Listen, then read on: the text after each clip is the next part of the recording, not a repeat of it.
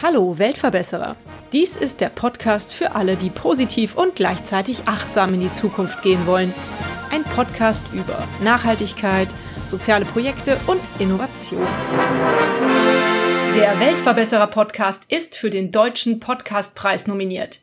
Ich würde mich riesig freuen, wenn ihr für mich abstimmt. Dazu einfach dem Link in den Shownotes folgen oder in eurer Suchmaschine Weltverbesserer und Deutscher Podcastpreis eingeben. Vielen Dank für eure Stimme.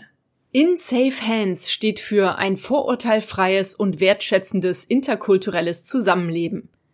Seit seinen Erlebnissen bei der U17 WM 2009 in Nigeria hat Jonas Ermes den Wunsch, den Fußball zu nutzen, um Kinder in ihrer Entwicklung zu fördern und ihr Leben zu bereichern.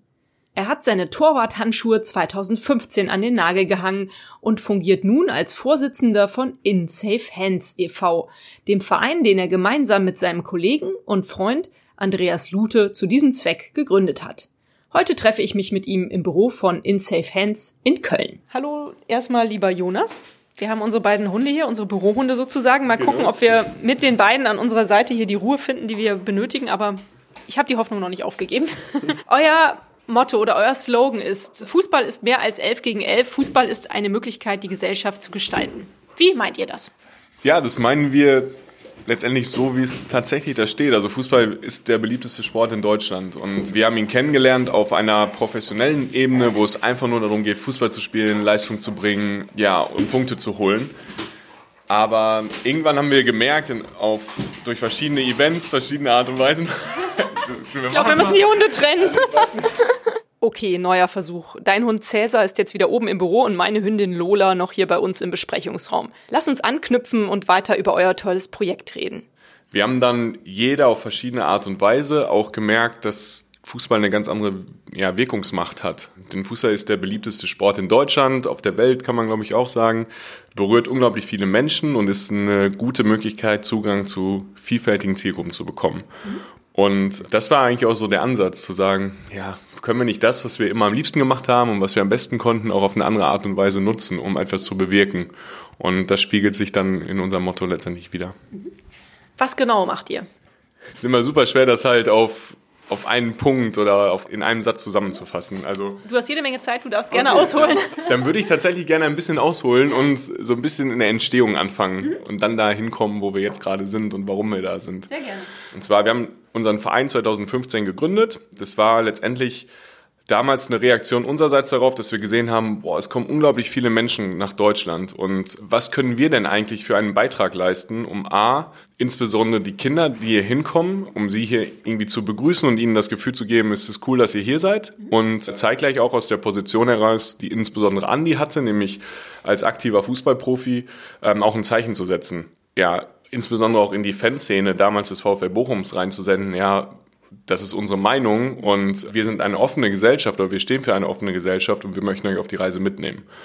Und das war der Grund, warum wir 2015 gesagt haben, das ist jetzt soweit und wir gründen jetzt Inside Fans und werden aktiv. Und wir haben begonnen, indem wir einfach mit geflüchteten Kindern Fußballtage gemacht haben.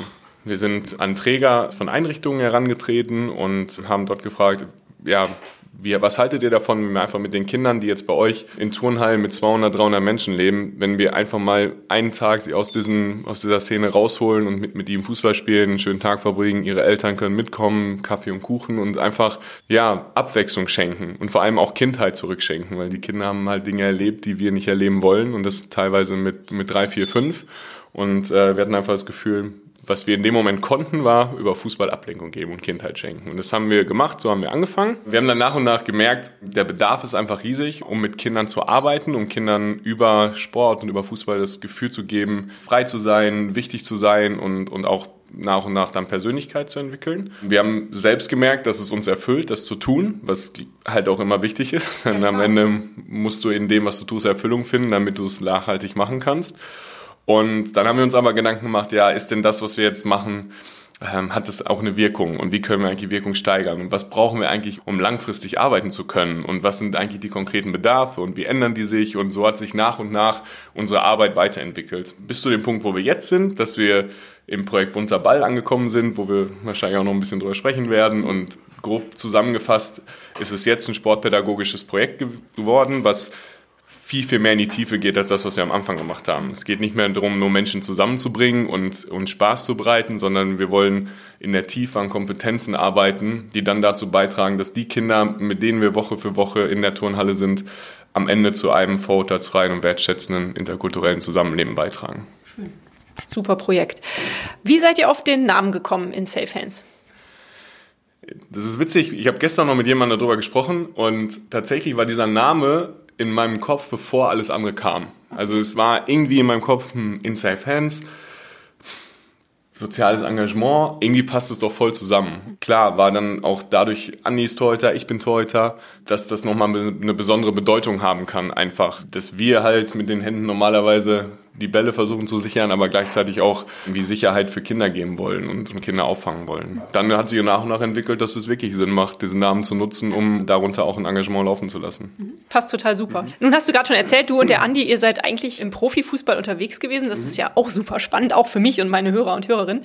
Vielleicht kannst du das noch einmal ganz kurz ja, zusammenfassen, wo ihr da unterwegs wart oder seid. Mhm. Andi ist jahrelang beim VfL Bochum aktiv gewesen, hat dort in der Jugend gespielt, dann auch im Seniorenbereich als Profi, war Kapitän der ersten Mannschaft in der, in der ersten und zweiten Liga. Ich glaube, insgesamt 13 Jahre hat er hinterher dort gespielt und ist jetzt beim FC Augsburg aktiv. Dort ja, vorwiegend die Saison als zweiter Torhüter, aber ab und zu spielt er auch wieder. Und ich habe Andi in Bochum kennengelernt. Ich bin zur 17 zum VfL Bochum gekommen, dann dort drei Jahre in der Jugend gespielt und auch drei Jahre im Seniorenbereich, bevor ich noch zu Alemannia Aachen für ein Jahr gegangen bin. Und bei mir war es dann irgendwann verletzungsbedingt vorbei und ich habe mich dazu entschieden, dann ja einen beruflichen Weg einzuschlagen und den fern des Fußballs laufen zu lassen. Bei Andy geht es halt immer noch weiter, Gott sei Dank. Genau, und der Fußball hat uns irgendwie zusammengebracht. Ungewöhnlicherweise, man kennt ja diese Lehmann-Kahn-Story, dass Torhüter nicht miteinander können oder dass es Schwierigkeiten gibt. Und bei uns war das eher anders, dass wir uns so als als Team im Team begriffen haben und wir auch das Gefühl hatten, gerade Andi und ich, dass wir auch abseits des Fußballs über Themen sprechen können und gemeinsame Interessen haben.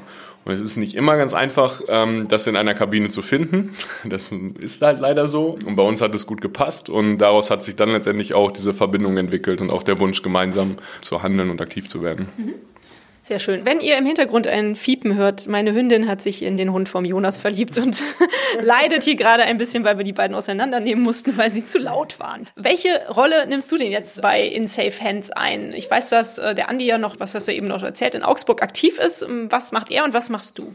Ich fange bei Andi an. Der hat letztendlich ja eine begleitende und ich sage mal, strategisch beratende Funktion vorzugsweise. Also auf dem Papier ist Andi stellvertretender Vorsitzender, ich bin Vorsitzender des Vereins. Andi muss halt immer wieder schauen, was ist eigentlich mit seinem Fußballeralltag vereinbar. Und wir haben ein kleineres Projekt in Augsburg, wo er dann auch, wenn es der Trainingsplan zulässt, mit den Kindern gemeinsam auf dem Platz steht und auch letztendlich spielt und Fußball spielt.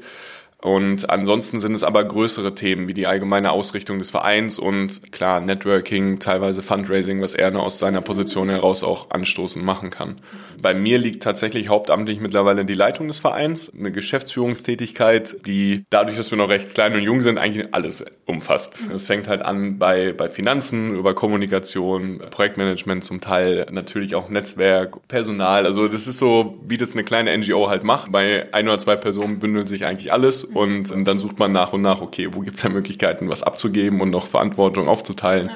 Und in diesem Prozess sind wir auch gerade drin. Ja, aber ist ja total spannend. Erstens für dich im Moment noch sehr vielseitig und es wächst und du kannst Dinge auslagern peu à peu. Das ist doch super spannend, oder? Ist total spannend. Ja. Also ist auch, ich würde mir gerade auch nichts anderes wünschen, denn ich habe nach der Zeit in Aachen ein Jahr lang in der Wirtschaft gearbeitet. Ich mhm. war in einer größeren Beratung. Mhm und habe dort super schnell gemerkt, puh, die Werte, die hier vertreten werden, passen null zu meinem Wertekanon. Und ich hatte immer das Gefühl der totalen Fremdbestimmtheit, was ich auch im Fußball schon hatte, was mich im Fußball total gestört hat und dort dann wieder gestört hat. Und dann war irgendwann der Punkt, ich sollte einen dualen Master machen und hatte auch schon unterschrieben und dann irgendwann so, nee, ey, kannst du nicht, du musst hier raus. Dann war irgendwann die Möglichkeit da, Inside-Fans auch hauptberuflich zu machen und das genieße ich gerade total, weil ich einfach merke, ich trage große Verantwortung, ich habe aber auch die Möglichkeit, Entscheidungen zu treffen und merke am nächsten Tag im Zweifel auch, was die Entscheidung dann bewirkt hat, positiv oder negativ und habe aber auch die Freiheit, gemeinsam mit allen anderen Dinge auszuprobieren, komplett frei zu sein in unserem, ja, in unseren Gedanken und dem, was wir machen möchten. Und das genieße ich halt total.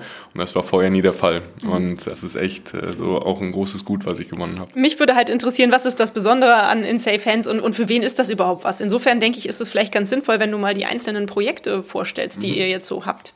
Genau. Kann ich super gerne machen. Vorneweg, was ist das Besondere? Ich glaube, das Besondere sind am Ende die Menschen und der Spirit, der so entstanden ist. Mhm. Und das hat sich aber auch im Laufe der Zeit und im Laufe der Projekte nach und nach entwickelt und hat sich jetzt auch erst so herauskristallisiert, die Art und Weise, wie wir zusammenarbeiten möchten, wie wir dann auch mit Kindern umgehen. Und, und das ist eigentlich das Besondere, glaube ich, was entstanden ist am Ende. Am Anfang haben wir gedacht, das wäre das Besondere, dass sich zwei Profifußballer auf einmal engagieren. Ja, cool, gibt es auch noch andere, die das tun, aber mittlerweile ist auch in der Außenwahrnehmung die Organisation und die Arbeit tausendmal wichtiger worden als die beiden, die es vielleicht gegründet haben. Und das war auch immer so ein Ziel, was wir hatten und es hat Gott sei Dank funktioniert. Diese Art und Weise, wie gehandelt wird und wie wir miteinander und mit Kindern umgehen, ist, glaube ich, so das Besondere. Mhm. Welche Projekte laufen aktuell? Wir haben aktuell noch zwei Projekte laufen und zwar ist das zum einen Fremd wird Freund, ein kleineres Projekt, was wir in Augsburg haben. Mhm. Da geht es darum, dass wir Fußball weiterhin als Begegnungsstätte nutzen. Das mhm. ist, man kann sich das wie offene Kinder- und Jugendarbeit vorstellen. Das heißt, wir haben an, an zwei Standorten in der Stadt donnerstags einen Slot auf den Plätzen und die Kinder des Viertels können einfach hinzukommen. Wir spielen gemeinsam Fußball, versuchen natürlich noch so ein bisschen Werte zu vermitteln und das aber ganz offen gestaltet und auch nicht mit einer konzeptionellen oder wissenschaftlichen Tiefe, sondern mhm. wirklich Begegnungsstätte zu sein.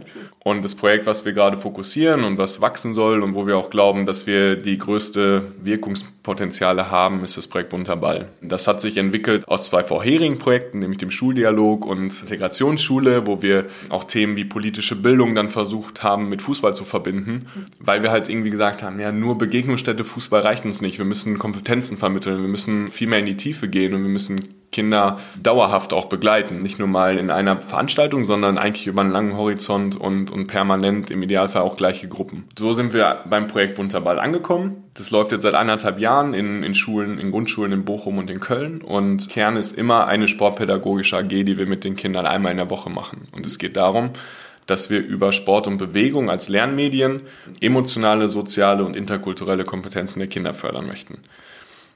Denn irgendwann haben wir mal so hinterfragt, es heißt immer, Fußball fördert Integration spielerisch. Mhm.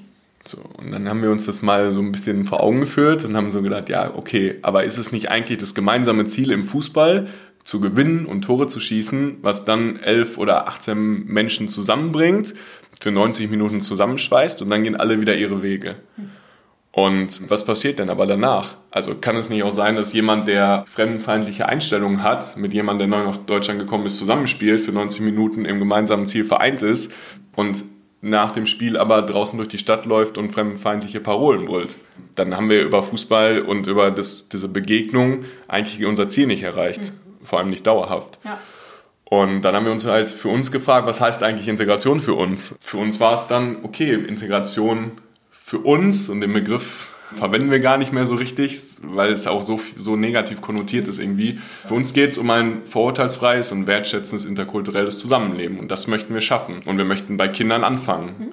Und um das zu schaffen, braucht es aber eine Menge Kompetenzen, die uns Erwachsenen auch oft fehlen. Und dann braucht es halt emotionale, sozial, interkulturelle Kompetenzen. Und unser Auftrag ist es, den Kindern in unserem Projekt genau diese Kompetenzen zu vermitteln.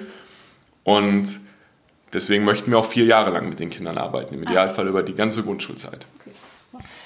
Okay, theoretisch super. Wie macht ihr das praktisch? Also ihr spielt Fußball und was passiert dann daneben noch, damit das alles so in die Köpfe der Kinder reinkommt? Erste Sache, die wir gelernt haben, wir dürfen nicht nur Fußball spielen. Ja. Dadurch, dass die, die Klassen sind super vielfältig, die Interessen sind super vielfältig und das heißt, wir, wir haben eine ganze Brandweite an, an Sport und Bewegung und daraus ziehen, machen wir Übungen. Mhm. Plus, Jahrgangsstufe 1 haben wir zum Beispiel auch das Thema Achtsamkeit. So. Und Achtsamkeit über Fußball zu vermitteln, ist echt eine Herausforderung, weil ich jetzt so diesen Fußball, den wir als Sport kennen, auch das 11 gegen 11, hat mit Achtsamkeit erstmal nicht viel zu tun. Aber man kann ja auch Yoga machen. Dann verwenden wir halt in dem Themenbereich Yoga-Übungen und machen die mit den Kids. Und die Idee ist es immer, dass gerade in den ersten beiden Klassen, äh, wo die Kinder sechs, sieben oder acht Jahre alt sind, wir versuchen so implizit wie möglich zu lernen. Das heißt, wir haben auch immer wieder Übungen, die uns allen vielleicht schon in, in unserer Kindheit im, im Sportunterricht begegnet sind, greifen die Übungen auf und geben dem noch einen Lerninput mit. Und verpacken all das dann in Geschichten, weil wir glauben, wir müssen die Kinder halt um implizit zu lernen, in so, ja, irgendwie in Welten mitnehmen und, und in Geschichten mitnehmen und in diesen Geschichten Dinge passieren lassen, aus denen Kinder dann was mitnehmen können. Und so ist gerade Jahrgangsstufe 1 bis 2 konzipiert und da glauben wir einfach, dass wir dann, wenn wir das auch dauerhaft machen mit den Kindern, dann ja einen Lerninput haben werden und auch einen Wirkungserfolg haben werden. Mhm. Gut, nun mal eine Frage aus der Praxis. Ich bin Mutter eines sechsjährigen Sohnes. Mhm. Im April wird er sieben. Ihr geht hier in Köln zur Grundschule. Warum mhm. seid ihr nicht an seiner Grundschule? Warum überhaupt seid ihr nur in Bochum und Köln? Warum sind wir nur in Bochum und Köln? Wir haben in Bochum mit allem begonnen, weil wir dort einfach durch unsere Zugehörigkeit zum VfL und Andi hat bei Gründung halt noch beim VfL gespielt, schon ein bestehendes Netzwerk hatten und sich viele Türen einfach geöffnet haben. Und deswegen war Bochum von Beginn an auch einer unserer Kernlocations, wo wir Projekte gemacht haben. Dann hat sich ergeben, dass ich nach Köln gezogen bin, dass Greta, die unsere erste hauptamtliche Mitarbeiterin war, nach Köln gezogen ist und hier ihren Master gemacht hat. Und dann war auch schnell der Gedanke klar, gut, es formt sich hier gerade ein Team, dann wäre es auch cool, hier auch mal ein Projekt zu machen. Und deswegen sind wir auch in Köln in Grundschulen gegangen. Und jetzt ist die Idee, das Projekt und insbesondere Bunter Ball halt wachsen zu lassen, aus diesen beiden Kernstädten hinaus und dann zu schauen, welche Möglichkeiten gibt es eigentlich, das Ganze zu skalieren und wo kann es überhaupt hingehen immer mit der Maßgabe, die wir uns gesetzt haben, Skalierung aber organisch und nicht auf Kosten von unseren Mitarbeitenden, unseren Teammitgliedern. Also ich möchte niemanden 60 Stunden die Woche durch ganz Deutschland schicken, nur damit das Projekt groß wird, sondern um authentisch in unseren Themenbereichen zu arbeiten, müssen wir, glaube ich, auch an uns selber ein bisschen denken und auch mit uns selber cool sein und, und achtsam mit uns selber umgehen.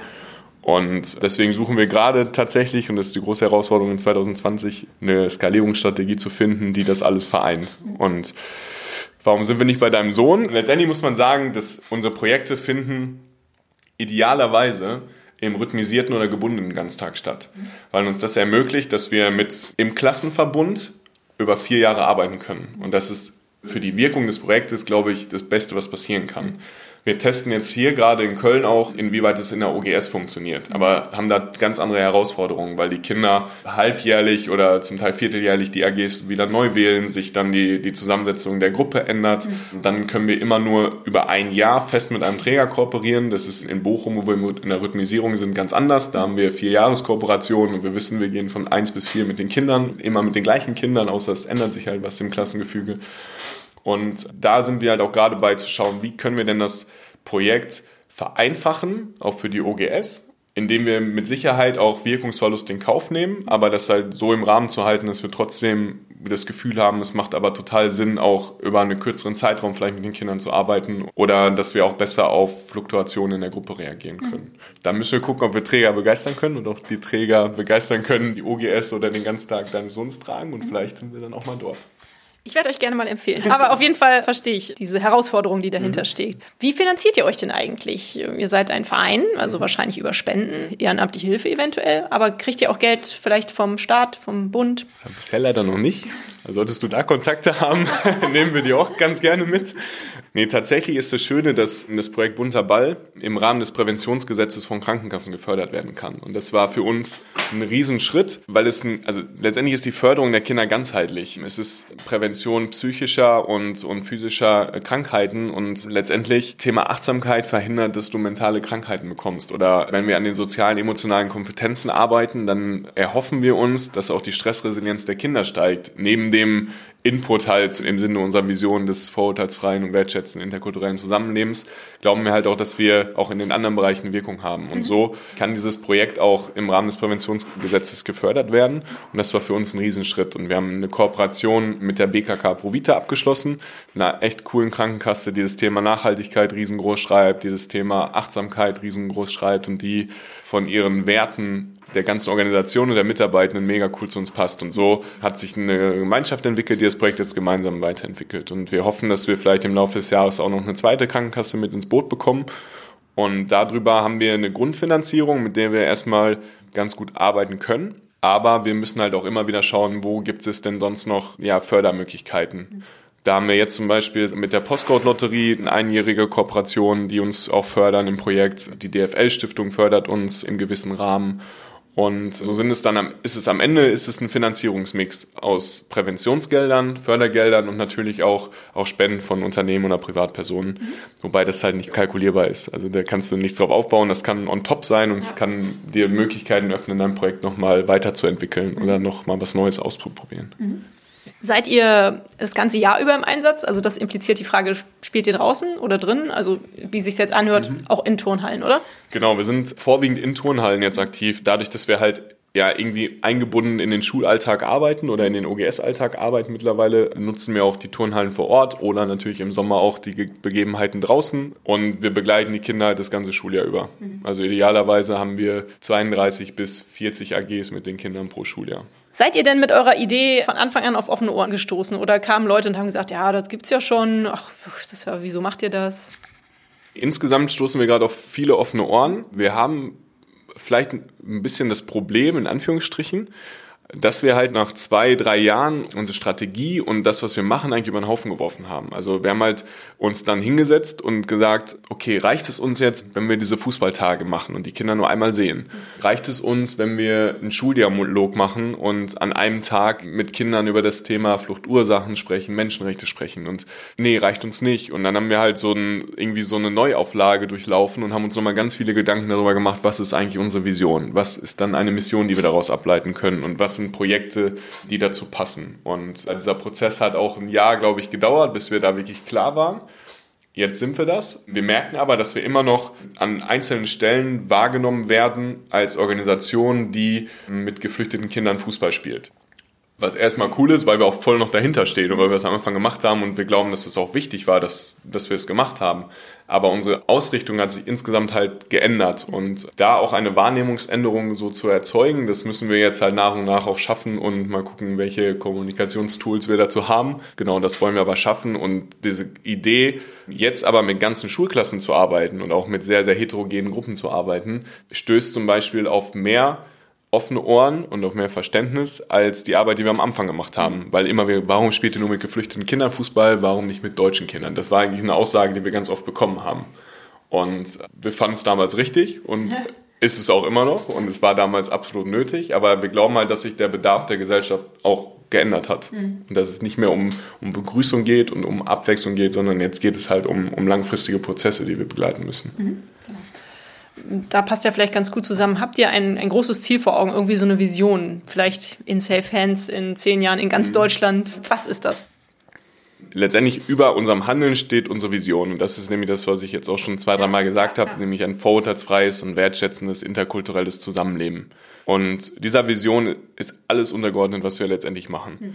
Wir haben am Anfang gedacht, ja, wir müssen fünf Jahresziele festlegen, zehn Jahresziele festlegen oder so und dann schauen, erreichen wir die oder nicht. Und jetzt gehen wir aber eigentlich dahingehend zurück zu sagen, wir sind eine lebendige Organisation und auch die Organisation hat am Ende vielleicht mal Ideen, wo sie sich hinentwickelt und wir, wir wollen dem Freiheit lassen. Und solange das zu unserer Vision passt, setzen wir erstmal ja keine Leitplanken, aber ohne Fokussierung zu verlieren. Am Anfang haben wir vier Projekte nebeneinander gemacht. Mhm haben dann gemerkt, da verlieren wir uns auch und jetzt ist der Fokus auf bunter Ball. Aber wir haben jetzt zum Beispiel mit der Kindernothilfe zusammen und mit dem VfB Bochum zusammen ein Kinderschutzkonzept entwickelt und da nochmal gecheckt, boah, wie wichtig ist eigentlich das Thema Kinderrechte? Ist es nicht etwas, was wir auch als Organisation noch stärker vertreten wollen und denken zum Beispiel gerade darüber nach, ob das nicht ein zweiter Projektweg sein kann für uns. Mhm. So ist gar nicht absehbar, wo wir in fünf Jahren wirklich sind. Das Einzige, was wir sagen ist, wir glauben, dass unser Projekt wirkt, wir möchten es gerne erweitern und wir schauen, welche Optionen sich dafür einfach bieten. Und aber alles, so wie vorhin schon einmal gesagt, organisch. Also nichts ja. Verrücktes zu machen, nicht das alles explodieren zu lassen und damit vielleicht auch den Spirit der Organisation zu verlieren, sondern alles irgendwie aus sich heraus wachsen zu lassen, so dass wir auch alle das mittragen können. Mhm. Verstehe. Hast du eine schöne Geschichte, die du erzählen kannst, die du erlebt hast mit In Safe Hands? Irgendwas Verrücktes oder was, was dich total berührt hat? Es ist super schwer halt aus fünf Jahren sowas rauszunehmen, weil es immer wieder Momente gibt, wo du in einer Turnhalle stehst, du guckst zu und du denkst so, boah, krass, ja. Hm. Jetzt weißt du auch, warum du halt irgendwelche Förderanträge stellst und in Paragraphen verzweifelst. So, dann kriegt das Ganze nochmal einen anderen Sinn. Es gibt vielleicht zwei Stories. Eine spielt auch nicht in Deutschland, sondern die spielt in Griechenland, weil wir mal mit unserem Team für eine Woche dort in einem Camp geholfen haben. Und ich hatte dort das Erlebnis, dass ich am ersten Tag mit 20 Bällen auf so einen kleinen Sportplatz gegangen bin. Ich hatte 20 Kinder um mich rum und nach, boah, keine Ahnung, nach fünf Minuten gab es mehr oder weniger Mord und Totschlag. Die haben sich mit Steinen beworfen, haben sich äh, mit Stöcken gehauen. Jeder wollte halt irgendwie noch einen Ball haben und jeder wollte auch was Eigenes machen und nicht zusammenspielen. Und ich habe alles wieder eingepackt und gesagt, tschüss, macht euren Scheiß alleine, ich gehe jetzt. Ja. Und dann haben die mich so angeguckt und haben gesagt, wie, du gehst jetzt? Ich sage, ja, das ist kein Fußball und so geht man nicht miteinander um. Und dann bin ich gegangen. Und am letzten Tag habe ich mit den Erwachsenen Fußball gespielt und zwei Kinder kamen an, Jonas, hast du Leibchen, hast du Hütchen und hast du einen Ball für uns? Ich so, ja, klar, nehmt euch das da weg. Und dann habe ich mich irgendwann umgedreht und dann haben 15 Kinder zusammen Fußball gespielt in zwei Teams, ohne dass irgendjemand dabei war das ist nicht die Wirkung dessen, was ich in der Woche gemacht habe, sondern das hat mir irgendwie so gezeigt, was in Kindern drinsteckt und dass Kinder auch Möglichkeiten haben, sich selbst zu organisieren und dass Kinder auch selbst Lösungen finden und dass wir, das ist dann auch so ein bisschen mit in unsere Pädagogik, glaube ich, übergegangen, dass wir halt schauen wollen, Kindern auch Freiheiten zu lassen, sich selbst so zu erfahren und ja. sich selbst auch als Gruppe zu erfahren. Ja. Und das war auch so ein, so ein Aha-Moment für mich. Mhm. Und der zweite, war vor, vor zwei Wochen, denn nach der Geburt meines Sohnes war ich erstmal für zwei, zweieinhalb Monate auch im Homeoffice, um einfach viel zu Hause mitzubekommen, habe dadurch aber die AGs nicht mehr gesehen. Und jetzt bin ich auf einmal wieder zurückgekommen und habe einfach verstanden, wie schnell sich auch die AGs nochmal verändern. Also wir betrachten das Ganze halt immer noch als Testung und auch da irgendwie als irgendwie flexibles und lebendiges Konstrukt, was sich immer wieder anpasst. Und ich habe gemerkt, was sich in zweieinhalb Monaten verändert hat im Umgang, in dem Fall von Greta mit den Kindern und in der, in der Pädagogik der Stunde, dass es echt eine coole Erfahrung war das zu sehen und einfach eine neue Tiefe und eine neue Qualität im Projekt zu sehen. Plus, ich war halt weg und das, das wäre vor drei Jahren nicht denkbar gewesen oder vor zwei Jahren. Also es hat halt alles super funktioniert, ohne dass ich da war und das gibt dir halt ein cooles Gefühl, weil es unabhängiger wird von Personen und das ist natürlich auch ein Ziel, was wir irgendwie so haben. Ja, schön. Klasse nun kenne ich aus meinem privaten Umfeld, mhm. also auch von meinem Sohn, dass es Feriencamps gibt. Ist das denn mhm. auch noch eine Option für euch, so Feriencamps anzubieten? Also ich weiß, dass es das auch schon in vielerlei äh, Variationen gibt, auch hier in Köln. Mhm. Aber ich denke mal, mit diesem Hintergrund, mit dem ihr da unterwegs seid, ist das doch auch ein nettes Angebot, oder? Mhm. Gibt es tatsächlich gerade so gewisse Gedanken dran, weil wir das auch von den Trägern der OGS gemeldet bekommen. Also es wäre dann halt ein ein Feriencamp, was quasi auch in der Ferienbetreuung des Ganztags vielleicht stattfinden würde, mhm. weil dort auch immer händeringend nach Projekten gesucht wird und ich meine Bewegung, gerade so in den Sommerferien, Sport und Bewegung, draußen zu sein und dort dann noch zu lernen, ist halt auch super cool und passt eigentlich. Und wir schauen uns gerade an, welche Wege es denn gibt. Im Idealfall das, was wir vier Jahre lang machen, so zusammenzudämpfen, dass du auch in drei Wochen oder in zehn Tagen, die du dann mit den Kindern in den Sommerferien arbeitest oder auch in Herbstferien arbeitest, dass du trotzdem noch ein cooles Projekt hast, was den Kindern Spaß macht und wo die Kinder auch was raus mitnehmen. Und da gucken wir gerade, ob wir das hinbekommen können. Und dann kann das auf jeden Fall auch eine Option werden. Ich denke, das hat bestimmt Zukunft. Ich glaube, sowas wird immer gebraucht. Eigentlich hast du die Frage schon beantwortet, aber ich stelle sie nochmal. Bist du glücklich mit deinem Job, mit dieser Berufung? Hast du deinen Traumjob damit gefunden? Ja, voll. Ja. Also eigentlich muss ich gar nicht so, oder kann ich auch gar nicht so viel mehr sagen. Ähm, es war wichtig, das andere zu sehen ja. und zu sehen, was ich nicht will, mhm. um jetzt noch mehr zu verstehen, wie glücklich ich eigentlich bin und wie glücklich ich mich schätzen kann, das gerade machen zu dürfen. Mhm. Und deswegen, ja, voll. Schön. Wie kann man euch denn helfen, wenn jetzt von meinen Hörerinnen und Hörern äh, vielleicht jemand Lust hat, euch zu helfen? Mhm. Was kann man tun? Es gibt, glaube ich, verschiedene Elemente oder verschiedene Herangehensweisen. Und was wir gerade versuchen halt aufzubauen, ist natürlich einfach Netzwerk. Und Netzwerk bedeutet natürlich auch in Schulen, Netzwerk in Träger, Netzwerk zu anderen NGOs, mit denen man vielleicht gemeinsam auch arbeiten kann und im permanenten Austausch und auch im Konzeptaustausch vielleicht Dinge umsetzen kann, solange die Vision des gleich ist und, und der Wertekanon gleich ist, dann sehen wir halt keinen Konkurrent, sondern dann wollen wir gemeinsam versuchen, Wirkung zu erzeugen auch Richtung Stadt, Ämter, wo auch immer, wo einfach gute Ansatzpunkte sind, um unsere Ideen zu etablieren und reinzubringen. Also das ist zum Beispiel ein Punkt. Dann sind wir gerade dabei, unseren Verein und die Prozesse, die wir haben, zu professionalisieren. Und da können wir, glaube ich, von sehr, sehr vielen Menschen, von vielen Organisationen und auch Unternehmen lernen. Und wir möchten dieses Jahr ein ein internes Wiki aufbauen, um unser Wissen weiterzugeben und sicherzustellen, dass es nicht verloren geht. Wir fragen uns gerade, wie wir gerade auch digital noch besser zusammenarbeiten können, welche Lösungen es da gibt, welche Tools. Und wenn da jemand zum Beispiel Wissen mitbringt, dann ist er herzlich willkommen bei uns und dann glaube ich, kann man da auf jeden Fall auch nochmal einiges anstoßen in der Arbeit, in der internen Arbeit. Mhm. Extern muss man dazu sagen, dass wir in unseren Projekten und gerade bei Bunter Ball mit Ehrenamtlichen, äh, glaube ich, nicht so gut arbeiten können, weil das Projekt ziemlich komplex ist, auch für die Menschen, die es ausführen. Also alle Coaches, die wir letztendlich in die Schulen schicken, durchlaufen eine interne Schulung bei uns, wo wir dann einfach uns ein Wochenende lang in irgendwo einschließen und ja, mit den Coaches letztendlich unser Projekt einmal durcharbeiten. Und es gibt eine Lernprozessbegleitung über mehrere Monate, bis jemand dann am Ende eine eigene AG eigenverantwortlich umsetzt. Das heißt, dort im Projekt ehrenamtlich zu helfen, ist halt super schwer. Aber wir suchen halt permanent Coaches und tatsächlich gerade mehr in Bochum als in Köln. Also ich hoffe, du wirst ja auch national gehört natürlich. natürlich. Und äh, wenn jemand in Bochum zuhört, dann kann er sich super gerne bei uns melden. Ja. Und es gibt da jetzt auch nicht die Anforderung, dass wir sagen, du musst Sonderpädagogik studiert haben, um bei uns Coach zu werden, sondern äh, wir haben irgendwann gelernt, dass, dass du von Herz zu Herz lernst oder wir wollen, dass die Kinder von Herz zu Herz lernen bei uns und, und nicht von akademischem Grad zu, zu Kognition oder so. Und deswegen sind wir erstmal total offen, welchen Hintergrund du mitbringst. Es ist eher, was wichtig ist, dass du unsere Werte vertrittst. Mhm. Und dann glauben wir, dass du dann dich im Projekt auch so wohlfühlst, dass du das vermitteln kannst, was wir vermitteln wollen. Und wenn deswegen, wenn es jemanden gibt, der auch vormittags, mittags Zeit hat und, und Spaß dann hat, mit, mit Kindern in, in AGs zu arbeiten, dann sind wir da auch immer sehr offen für. Ich denke, Spenden sind auch nicht ganz unwillkommen, oder? Ja, aber es ist halt, dazu aufzurufen ist halt doof. Und am Ende, also wie gerade schon gesagt, also ich sehe es nicht, dass unser Projekt von beispielsweise Privatspenden oder so finanziert werden, sondern da ist es mir fast sogar lieber, wenn jemand sagt, ey, ich finde es geil, was ihr macht. Ich vertrete die, die Werte, die ihr habt. Ich kann euch durch die und die Themen helfen und vielleicht über mein Netzwerk und daraus kann viel, viel mehr entstehen, als wenn jemand 25 Euro überweist oder so. Mhm. Was natürlich cool ist und was uns hilft. Ja. Aber ich glaube, aus dem anderen kann viel, viel mehr entstehen. Richtig. Und deswegen genieße ich es halt auch. Und ich finde es immer cool, neue Menschen kennenzulernen, weil das eine totale Bereicherung für uns alle ist. Und deswegen, ja, würde ich mich darüber freuen. Gut, jetzt kommt eine Standardfrage. Ja. Fühlst du dich als Weltverbesserer, lieber Jonas? Also dich und natürlich die Organisation? Nee.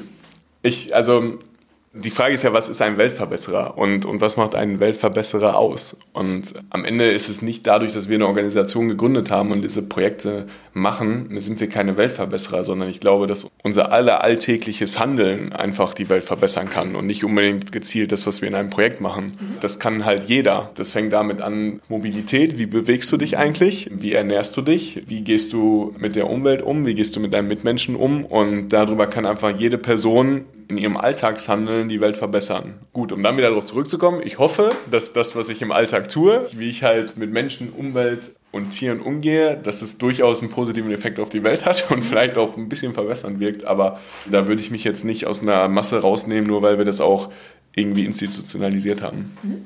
Gut. Da hast du eben auch schon eigentlich darauf hingewiesen, dass du auch versuchst, nachhaltig zu leben. Mhm. Was sind denn so die, die Sachen, die du so im Alltag umsetzt? Und vielleicht hast du ja auch ein paar Tipps für die Hörerinnen und Hörer, was man einfach umsetzen kann. Mhm. Das muss jeder bewerten, ob das einfach umsetzbar ist oder nicht. Aber wir leben zum Beispiel vegan zu Hause, mhm. weil wir glauben, dass wir damit einen riesen Impact haben. Das ist, glaube ich, ein ganz wichtiger Punkt. Ich würde gerne sagen, ich fahre auch viel mehr ÖPNV und Bahn. Kann ich gerade nicht, weil das Sauerland, wo ich jetzt wohne, so schlecht angebunden ist okay. und die Fahrt nach Köln drei Stunden insgesamt wahrscheinlich dauern würde. Mhm. Äh, deswegen muss ich leider aufs Auto zurückgreifen, aber es ist etwas, was mir sehr im Argen liegt so und äh, mal gucken, welche Möglichkeiten sich da vielleicht daraus entwickeln. Es geht definitiv auch um das Thema Konsum. Also wir versuchen Bio einzukaufen, versuchen möglichst regional einzukaufen. Wir haben unsere Konten bei der GLS Bank zum Beispiel oder auch bei anderen Banken natürlich. Ich habe gerade schon über die BKK Provita als Krankenkasse gesprochen und ich glaube, es gibt für jeden von uns Möglichkeiten, etwas, was wir, was wir eh machen, nachhaltiger zu gestalten. Und es ist manchmal Bequemlichkeit, das dann nicht zu tun und, und zu wechseln oder wechsel doch einfach deinen Stromtarif, so, ähm, wo jeder vor zurückschreckt, aber wo du halt auch etwas mit, mit bewirken kannst mhm. und was am Ende eine Kündigung ist und ein Neuvertrag und du bist in zehn Minuten fertig. Mhm. Und ich glaube, dass es was bei vielen Themen gibt. Konsum, klar, bezieht auch Kleidung mit ein und auch da schauen wir zu Hause, okay, wie, wo kann ich verkaufen? Muss ich überhaupt kaufen? Kann ich tauschen? Kann ich es nicht noch ein bisschen länger tragen? Und das sind eigentlich so Punkte, wo wir versuchen, auch das Thema Nachhaltigkeit im Alltag zu installieren und, und zu leben und demnächst halt auch weiterzugeben. Mhm, schön. Klasse, hört sich sehr gut an. Ja, da sind wir auch schon am Ende des Interviews angekommen. Hast du noch irgendwas auf dem Herzen, was ich vergessen habe, vielleicht zu fragen oder was du noch erwähnen wolltest? Ich glaube, du hast ziemlich viel mit deinen Fragen aufgegriffen und ich wüsste jetzt nicht, ähm, was ich noch unbedingt ergänzen wollen würde. Dann noch meine allerletzte Frage an dich. Hast du einen Buchtipp für unsere Hörerinnen und Hörer? Liest du gerne? Hast du in letzter Zeit was gelesen, was dich bewegt hat? Ich lese gerade Oje, ich wachse, wie, wie, vermutlich jeder junge Papa und jede junge Mama vielleicht. Das hat mir mein Osteopath empfohlen, aber würde ich jetzt nicht unbedingt in die Allgemeinheit geben. Wir lesen gerade alle Der tanzende Direktor. Das Buch finde ich mega spannend. Es geht um eine deutsche Psychologin, die mehrere Monate mit ihrer Familie in Neuseeland gelebt hat und über ihre Kinder dann das neuseeländische Schulsystem kennengelernt hat und wie, wie man dort eigentlich unterrichtet und miteinander umgeht. Okay. Und ich finde, sie beschreibt es unglaublich schön und einfach. Also du kannst es sehr, sehr gut lesen, du kannst es auch abends einfach im Bett nach einem anstrengenden Tag lesen, aber du öffnest immer wieder die Augen und denkst so, boah, warum funktioniert es dort, warum funktioniert es hier nicht? Da sind immer wieder Dinge drin, die wir jetzt auch mitnehmen und die wir einfach mal in unseren AGs testen im ja. Umgang mit den Kindern. Und das Buch finde ich großartig und kann ich echt empfehlen und ans Herz legen. Klasse, super. Vielen Dank. Ja, dann sage ich vielen Dank, lieber Jonas, dass du dir die Zeit genommen hast, mit mhm. mir zu sprechen. Danke ich wünsche euch ganz viel Erfolg weiterhin für euren Verein und ja, ich glaube, jetzt müssen wir die Hunde nochmal spielen lassen. Auf jeden Fall, die gehen jetzt ab in den Garten und können sich nochmal austoben. Genau, danke schön. Vielen lieben Dank. Jonas ist ein unglaublich positiver und charismatischer Typ. Seine Energie und Begeisterung für das Thema sind wirklich ansteckend. Wenn ihr mehr über InSafe Hands e.V. erfahren wollt, wenn ihr helfen könnt, dem Verein die richtigen Kontakte zu verschaffen oder auch wenn ihr im Bochum lebt und für InSafe Hands e.V. arbeiten möchtet, schaut euch unbedingt die Homepage an und nehmt im Falle des Falles Kontakt zu Jonas oder Andreas auf. Und hat es euch gefallen? Seid ihr inspiriert, berührt? Habt ihr eine Idee für eine neue Podcast-Folge oder Verbesserungsvorschlag für mich? Dann hinterlasst mir doch eine Bewertung oder einen Kommentar. Ich freue mich drauf. Ihr findet den Weltverbesserer wöchentlich hier an dieser Stelle. Abonniert den Podcast doch gerne. Bis bald, eure Birte.